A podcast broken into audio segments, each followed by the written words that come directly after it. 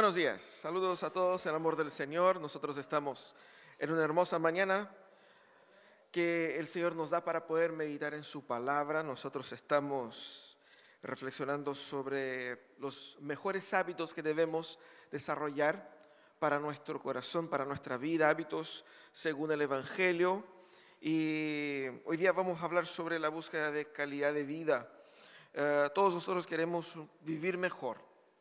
La búsqueda por calidad de vida es algo esencial en, nuestra, en nuestro ser, esencial en nuestra, eh, eh, en nuestra postura de vida. Todos queremos vivir mejor, sobre todo cuando nosotros tenemos así como que sueños que cumplir, deseos. Entonces vamos a conversar un poco sobre eso. Um, el sueño de la vida mejor muchas veces está vinculado a tener un poquito más de plata, amén, ¿cierto? Una mayor comodidad que los bienes puedan, puedan dar. Una noche bien dormida, una buena cama, no hace mal a nadie, ¿cierto?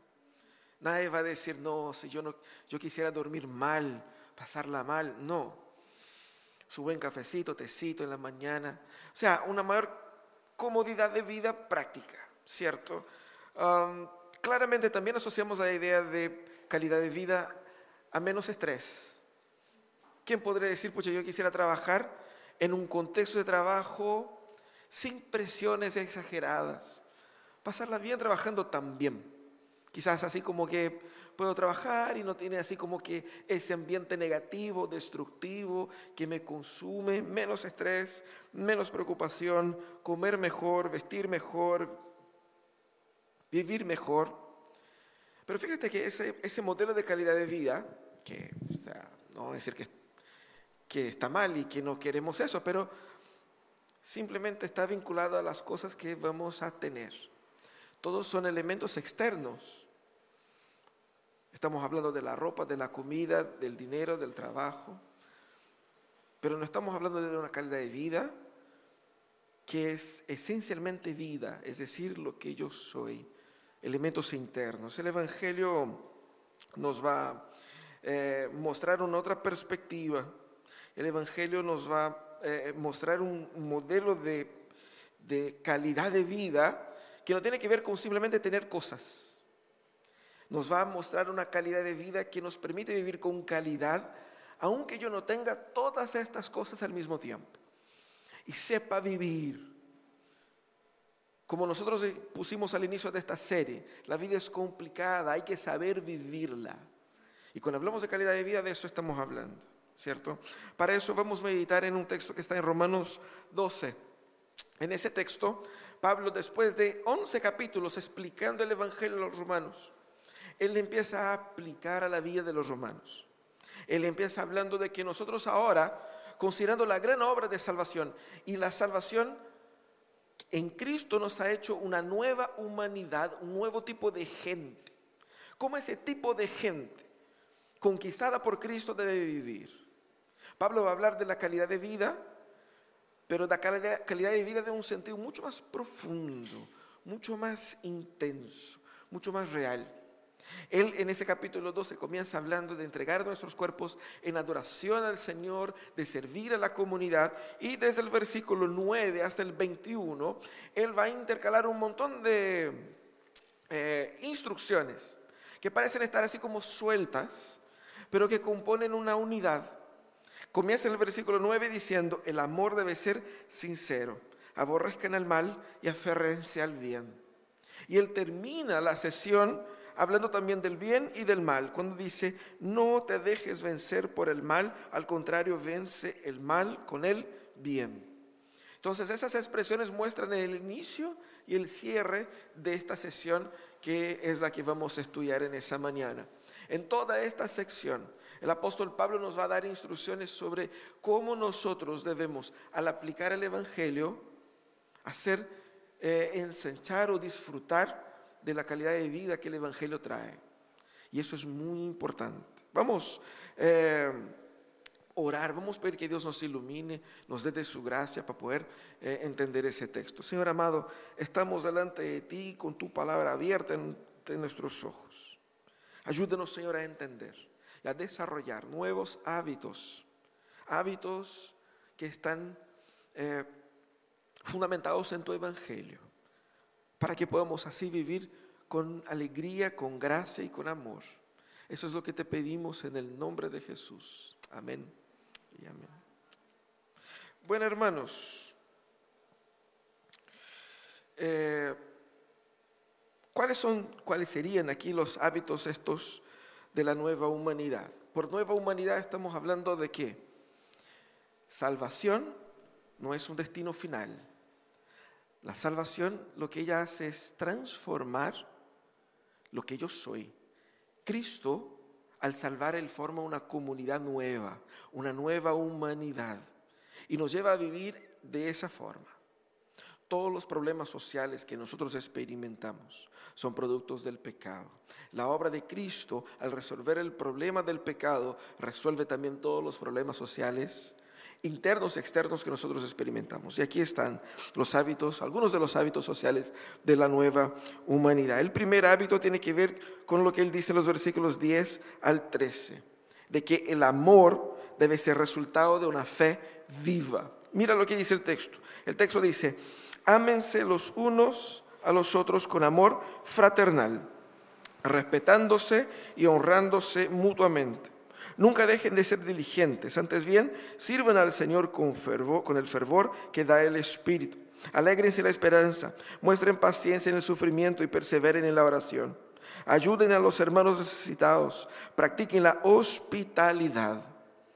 En una lectura así como rápida uno va a decir, son varios, varias instrucciones sueltas, ¿no es cierto?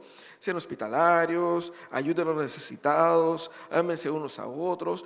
Hay una lógica acá. Como pueden ver, los versículos 10 y 13 están resaltados, porque ellos están de una u otra manera conectados en la forma como Pablo va a explicar ahí. Pablo va a hablar de amor. Él dice, ámense los unos a otros con amor fraternal. Y en el versículo 13 va a decir cómo se explique ese amor fraternal en la práctica. En la práctica es, si ves a un hermano necesitado, lo vas a ayudar. Pero todos estamos de acuerdo que eso está bien, ¿cierto? Amén. ¿Hay que amar a los, hermanos? Sí. ¿Hay que ayudar a los necesitados? Sí. ¿Hay que ser hospitalarios? Sí. Pero Pablo pone en los versículos 11 y 12 algo que parece que está fuera de esta lógica más objetiva del amor fraternal. Él dice, nunca deje de ser diligentes, antes bien, sirvan al Señor con el favor que da el Espíritu, alégrense la esperanza. Él va a decir de cosas que no están vinculadas directamente al amor fraternal.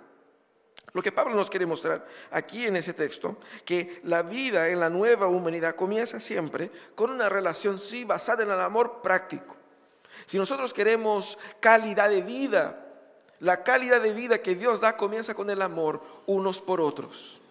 Pero el problema es que nosotros podemos eh, encontrar la idea de amarnos unos a los otros muy bonita y tratar de intentar ponerla en práctica con nuestras propias fuerzas en la carne. Y eso no va a resultar.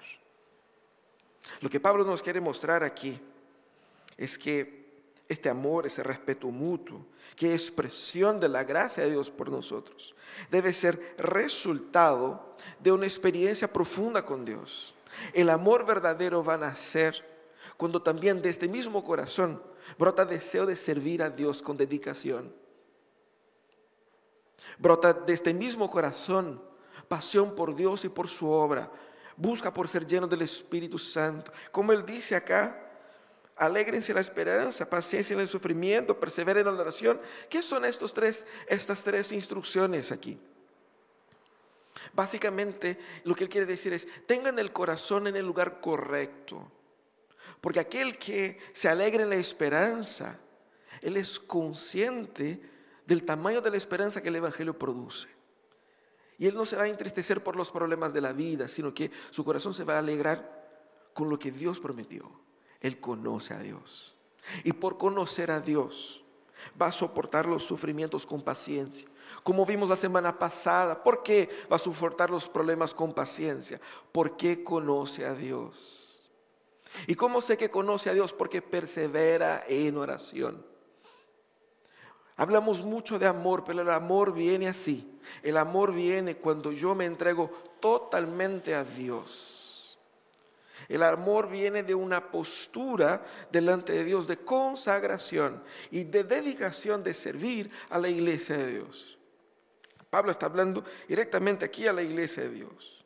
Y él muestra que esa calidad de vida que el Evangelio eh, eh, ofrece se expresa en una iglesia fundada en un amor mutuo tenemos que amarnos los unos a los otros.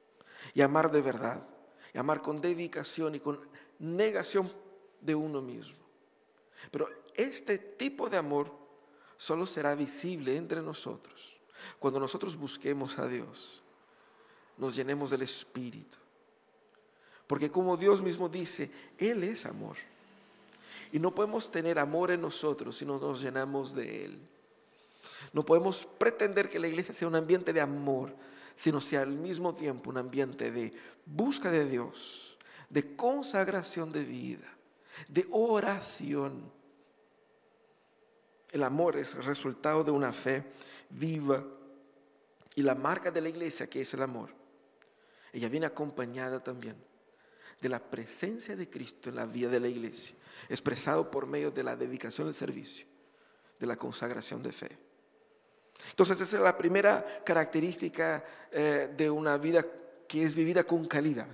Nosotros como comunidad debemos mostrar al mundo que Cristo habita acá y que Cristo ha transformado nuestras vidas y que nos ha unido en amor unos a otros al punto de que nosotros eh, eh, eh, nos ayudemos con amor fraternal, en respeto, en honra mutua, ayudando a los que, los que pasan necesidad y también ayudando a aquellos que están necesitados de nuestra hospitalidad. Pero hay una segunda característica, un segundo hábito que mm, está vinculado a las características de la calidad de vida del Evangelio, que tiene que ver con la empatía.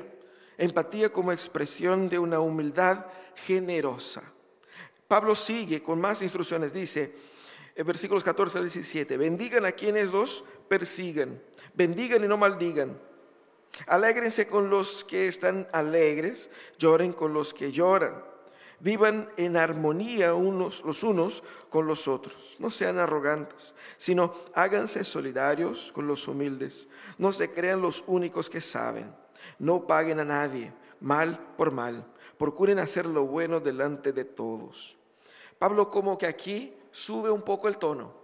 No es que sube el tono, pero se, hace más difícil porque en la parte anterior, ok, amarse, respetarse, ayudar a los necesitados, orar más, estamos de acuerdo. Aquí Pablo dice, bendigan a quienes los persigan. Y hay uno, a ver, es que eso, eso es más difícil. Eso es más complicado, ¿cierto? Y de igual manera, él conecta el versículo 16 con el 17, porque el 17 le expande, dice, no paguen a nada mal, a nadie mal por mal. Y lo que Pablo va a mostrar en el corazón de, estos, de estas instrucciones es que el cristiano, el creyente, debe ser una persona que expresa una empatía verdadera, es decir, que se pone en el lugar del otro. Y que esa empatía no es un chamullo, porque hay gente que sabe chamullar en eso de ponerse en lugar del otro, es más que nada una estrategia de manipulación para poder conquistar o conseguir alguna cosa. No es un chamullo, sino que es una expresión de una postura de querer efectivamente hacer el bien a aquellos que me han hecho daño. Qué brillo, ¿no? Qué brillo. Es interesante porque bendecir a los que nos hacen daño es no desear ningún mal a nuestros enemigos, sino toda prosperidad, aunque pidiendo a Dios que dejen de atormentarnos, tratándonos inhumanamente. Eso es como Calvino explica qué es lo que significa bendecir a quienes nos persiguen. Es más que la, idea de bendecir y maldecir, uno piensa que simplemente tiene que ver con palabras, con decir palabras buenas o malas, pero bendecir es, como dice Pablo, es no desear mal a nuestros enemigos, sino que su prosperidad, que cuesta. Nosotros vivimos en una sociedad profundamente eh, enojada.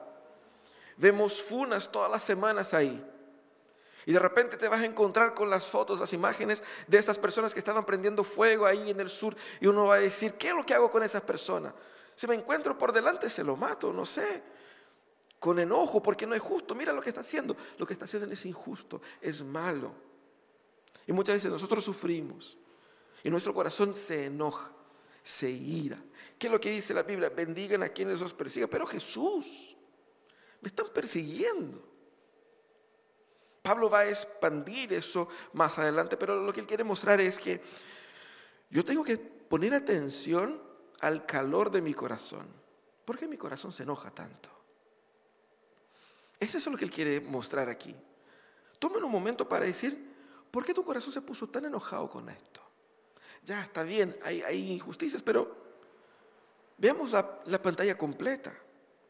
Pablo va a hablar aquí de la venganza más adelante, pero eh, lo que, lo que quiere mostrar aquí es nuestros deseos que quieren aplicar venganza y maldad como que para compensar nuestros sufrimientos, deben ser sanados para que nosotros podamos tener el nivel de calidad que el Evangelio viene a traer. Porque todo ese deseo por venganza es la expresión de un corazón caído, que produce cada vez más división, cada vez más separación, cada vez más muerte, cada vez más sangre. Cristo vino a traer reparación, restauración, amor, misericordia. Él mismo fue perseguido y bendijo a los que lo perseguían. No es que nosotros hagamos vista gorda a las injusticias, vamos a ver eso más adelante, pero el punto aquí claramente es de ponerse en el lugar del otro. El punto claramente es de abrir el corazón para entender la situación del otro. Por eso el corazón de esta sección dice, alégrense con los que están alegres y lloren con los que lloran. A veces es difícil encontrar amigos así, que se alegren con nuestros logros. Y a veces tenemos que ocultar nuestros logros porque sabemos que el corazón humano es envidioso. También es difícil llorar con los que lloran pero llorar de verdad, sentir el dolor del otro. El llamado aquí es salir de mí. Sale un poco de tu mundito y de tu situación de injusticia y de tu dolor y ve que hay más gente sufriendo en el mundo. Y ve que aquel que te persigue a lo mejor cree que por hacerlo, él está haciendo un bien al mundo. Busca entender la postura y el sentimiento del otro. Ponte en el lugar del otro. Y él dice, vivan en armonía unos con otros. No sean arrogantes.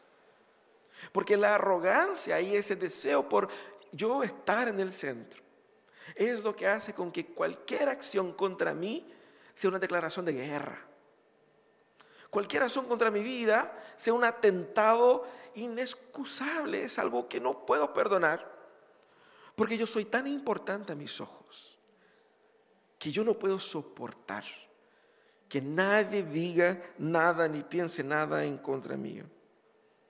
Ese es el llamado del Señor acá, a que yo sea solidario. La expresión háganse solidarios con los humildes es literalmente en el griego ponerse en los lugares humildes como si hubiese eh, distintos niveles de, asientos y están los asientos de los más humildes y de los más importantes. Él dice literalmente, siéntese con la gente humilde, con la gente menos importante. Ese, ese quiebre del orgullo del corazón es el desafío más difícil de la vida humana. Porque la persona que vive en autodestrucción, en la drogadicción, en, la, en el alcoholismo, en la eh, eh, eh, prostitución, en la vida desordenada o cualquier otra que sea el desorden, uno puede ver, identificar, decir eso está mal. Pero al orgulloso, uno puede ser orgulloso y pasar piola como canuto y como creyente y decir, no, si yo sirvo al Señor y qué gran servidor soy yo del Señor. El problema son mis hermanos que no me respetan, no me dan atención, que el problema siempre es el otro. Y el Señor dice, sale de tu mundito perfecto y ve al otro. Ponte en lugar del otro. Ama al otro. Sé un agente de armonía y no un agente de problema. No sea ese tipo de gente que es quillosa, que no le puede tocar, que no le puede hablar. Uy, si yo le hablo se va a enojar. No sean así. Deja que el Señor quebrante su corazón y que por medio de ti la armonía funcione.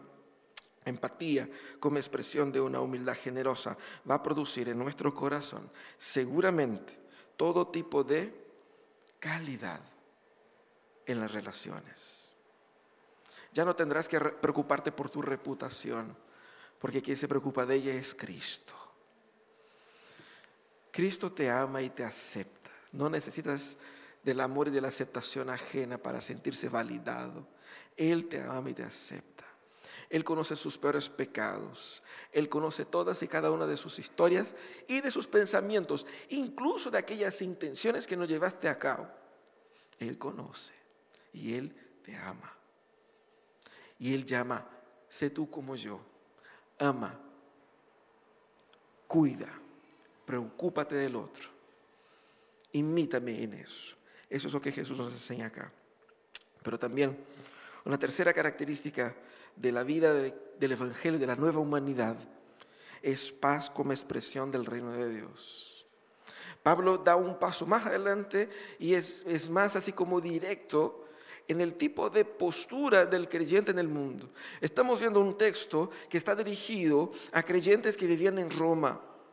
Y ellos ya tenían sus problemitas ahí internos pero además tenían un problema grave. Ellos vivían en Roma durante el imperio romano, cuando ser cristiano era algo que no era permitido por ley de forma clara. Ellos sufrían la persecución del Estado, la discriminación de la gente, los problemas internos con los falsos maestros, con los distintos grupos dentro de la iglesia. Y claramente ellos vivían en un ambiente de opresión.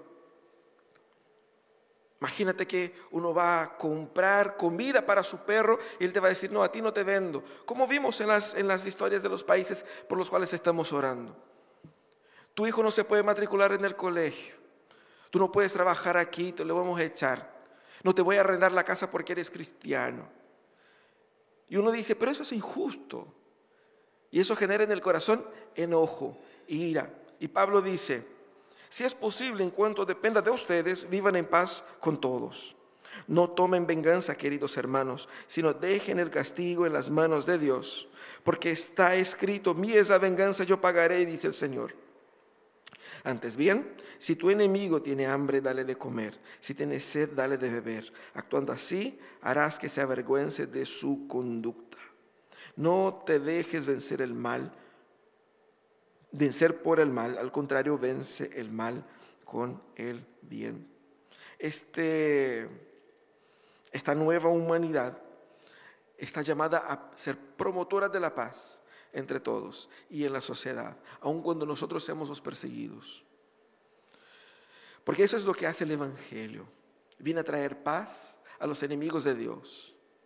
Y la pacificación de nuestra relación con Dios, nos deja un encargo de pacificar también las demás relaciones donde estemos. Y como hemos aprendido ya en esa serie, nosotros somos el que debe dar el primer paso en perdonar y en pacificar.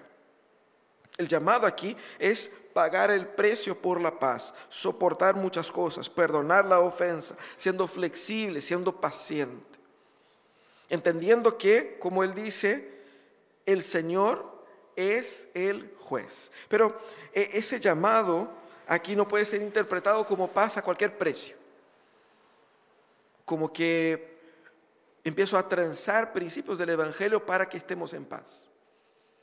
¿Sabe que yo fui a trabajar y no me dejaban trabajar porque era evangélico? Así que no dije que era evangélico. Así que dejé de hacer cosas que Dios manda porque para, para no tener problemas, para no generar problemas. ¿Para qué? Y uno se va acomodando. No es eso lo que está diciendo acá. Pablo dice, en lo que depende de ustedes, vivan en paz, no tomen venganza. Pero no significa que la paz es el objetivo número uno de la vida de ustedes. El objetivo número uno de la vida de ustedes es vivir en fidelidad al Señor. Y mientras sea posible, vivan en fidelidad al Señor y busquen también la paz. Ahora, debemos eh, aprender a controlar nuestro deseo por justicia, porque uno va a decir, ¿está bien que me hagan daño y yo no le haga nada? No, no está bien. Tenemos que entender, y Pablo deja muy evidente aquí la importancia de la justicia en el Evangelio. Él dice, no tomen venganza. Él no dice, no hagan justicia. Él dice, no tomen venganza. Porque mucho de lo que nosotros llamamos de justicia es netamente venganza. El problema de la justicia es que muchas veces la justicia nos quedará en la boca con un gusto de a poco. Porque uno está tan lleno de sí que uno siente que su sufrimiento fue muy grande. Y que cuando se ejecuta justicia por los órganos correspondientes uno va a decir, pero solo eso. Tenía que ser más. Como que para hacer un castigo ejemplar, yo no quiero justicia, yo quiero vengarme. Y ese deseo de venganza es un deseo que primeramente expresa una ira pecaminosa, que revela un amor excesivo por mí mismo.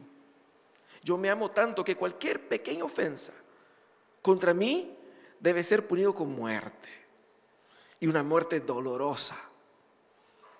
Y seguramente nosotros sabemos cómo es el corazón humano. Estás manejando y alguien te, te, cruza y, tienes que frenar y casi produce un accidente y uno quiere que, que ojalá choque.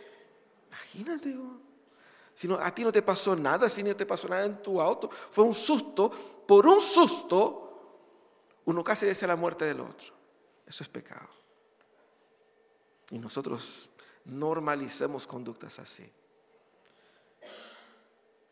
¿Por qué? Porque estamos tan llenos de nosotros mismos que nos cuesta. También vengarse es ponerse en lugar de Dios como juez. Cuando nosotros queremos vengarnos a nosotros mismos, estamos diciendo, ¿sabe qué Dios? Yo me encargo de esto. Yo soy un mejor juez de esa situación. Porque yo sí estuve aquí, ¿cierto? Es que tú no tienes todas las informaciones. Tú no sabes lo que yo sufrí. Mira qué osadía decir que Dios no sabe algo. No decimos eso, pero actuamos como si así fuera. Bueno, quizás a veces podamos decir, pero nuestro, nuestro corazón dice. Ponerse en lugar de Dios y tomar el control de Dios de la justicia. Yo no sé lo que Dios está haciendo en el corazón de la persona que me hace daño. Yo no sé la historia que Dios está escribiendo más allá de mí. Porque Pablo hizo daño a muchas personas. Y Dios ocupó el daño que Pablo hizo para que el Evangelio llegara a nosotros. Yo no sé lo que Dios está haciendo en la vida del otro cuando me hace daño a mí también. Y yo tengo que ser consciente de mi ignorancia al momento de querer expresar mi justicia o más bien darle espacio a mi venganza. Nosotros tampoco debemos caer en la tentación de solicitar la venganza de Dios ante cualquier situación. Porque uno dice aquí, eh, mí es la venganza, yo pagaré. Entonces, eh, alguien me hizo daño, Señor, esta persona habló mal de mí, Estoy orando para que pierda el empleo, para que pierda la familia, para que le vaya mal, para que el Señor sea el justo juez ahí, porque y hay canciones evangélicas que promueven esto. Hay, hay, hay, un movimiento que fomenta eso. El que te hizo sufrir va a pagar. Y uno, amén. No es el Evangelio.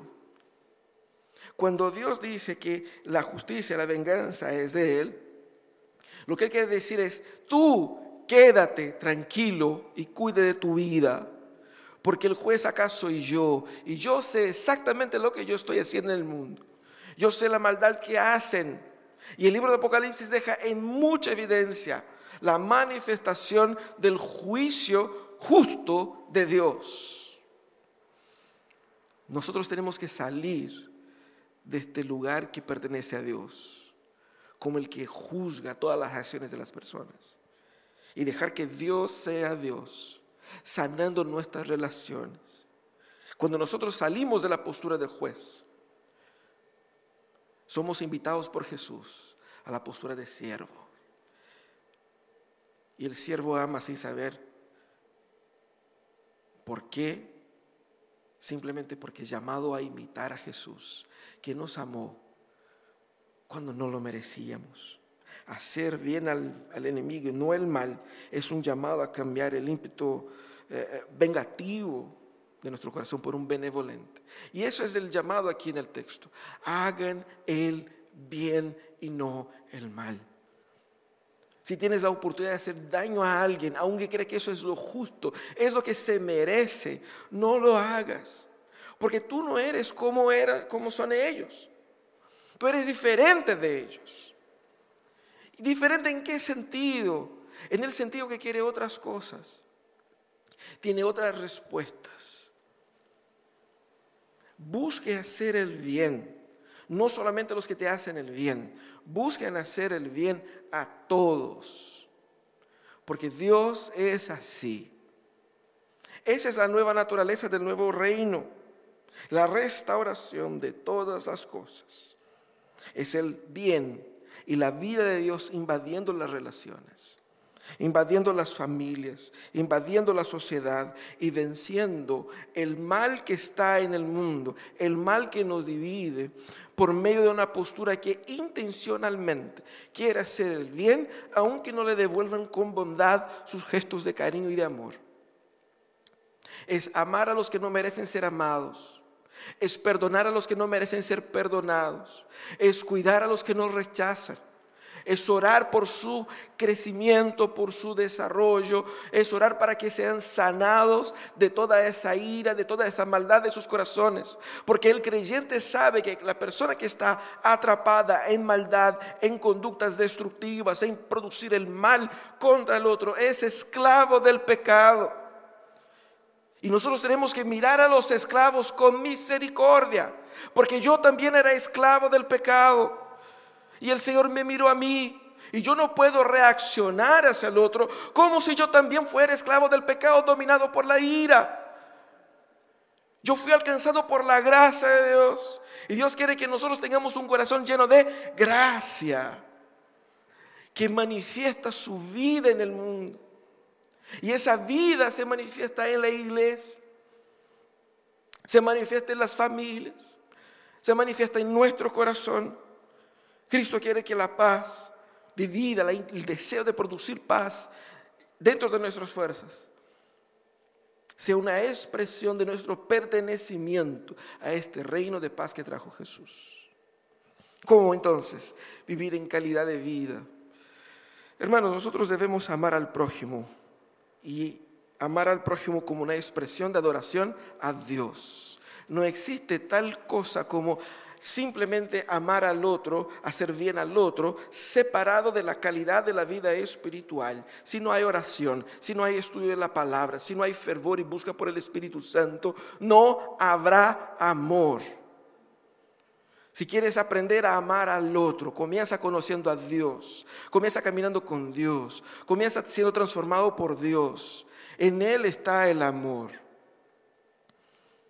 Y amar al prójimo es la expresión de la obediencia y es la expresión de la sumisión a la forma de ser de Dios. No hay calidad de vida para quien no se entrega completamente a Dios, para quien no sirve con dedicación al Señor dentro de la comunidad, para quien no se entrega a la obra de Dios. No hay amor si no hay una entrega verdadera al Señor. También debemos entender que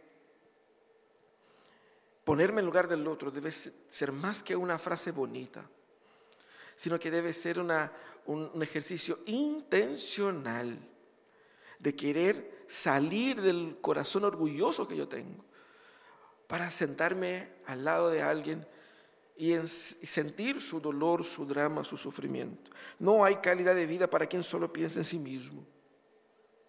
El modelo de calidad de vida contemporánea es exactamente así. Piensa en ti, en cómo, cómo, cómo vas a sentirlo bien con estos con esta cama, con esta casa, con este auto, con esta vida, cómo tú te vas a sentir ahí. Como tú vas a experimentar todo eso. Y Cristo viene y dice, no, calidad de vida es ponerte en lugar del otro. ¿Qué es lo que Él está pasando? ¿Cómo Él está viviendo? ¿Qué es lo que Él necesita? No hay calidad de vida para quien solo piense en sí mismo. Ponerse en lugar del otro. Hace con que yo salga del centro. Para que efectivamente quiera hacer el bien al otro. Pero por fin, somos llamados a ser instrumentos de la paz Queremos que las cosas se pacifiquen automáticamente, mágicamente, o como con alguna, alguna injerencia externa superior, fuerte sobre nosotros. Pero la paz, la paz en las relaciones, ella hace del, del corazón de aquel que efectivamente quiere pacificar, que está dispuesto a pagar el precio para que se bajen las revoluciones. Muchas veces nosotros eh, nos enorgullecemos de ponernos choros. Y ese es un elemento de nuestra cultura que es muy valorada, el choro. Porque el choro es que él enfrenta, el que confronta, el que resuelve, el que gana la discusión. Y vemos en el Evangelio no un Evangelio cobarde, sino que el Evangelio sanador. Porque muchas veces buscar a paz demanda pagar un precio, ser confrontado, demanda perder para que todos ganemos. Ser instrumento de paz, porque es exactamente eso lo que Cristo está haciendo en el mundo. Si yo quiero vivir en calidad de vida, yo tengo que entender que el modelo de calidad de vida la dio Jesús. Porque viviendo así, con el corazón pacificado de esa manera, no importa la calidad de los bienes, de los recursos. Incluso tendré herramientas para manejar un nivel de estrés exagerado, para soportar días y deudas, para aguantar lo que sea, porque yo he cambiado. Y ese cambio lo produjo el Espíritu. Y yo puedo vivir en paz, producir paz y ser un instrumento de paz, de armonía y gracia. Esa es calidad de vida según el Evangelio. Vamos a pedir que Dios nos dé de este tipo de calidad de vida para nosotros. Cierra tus ojos. Vamos a orar al Señor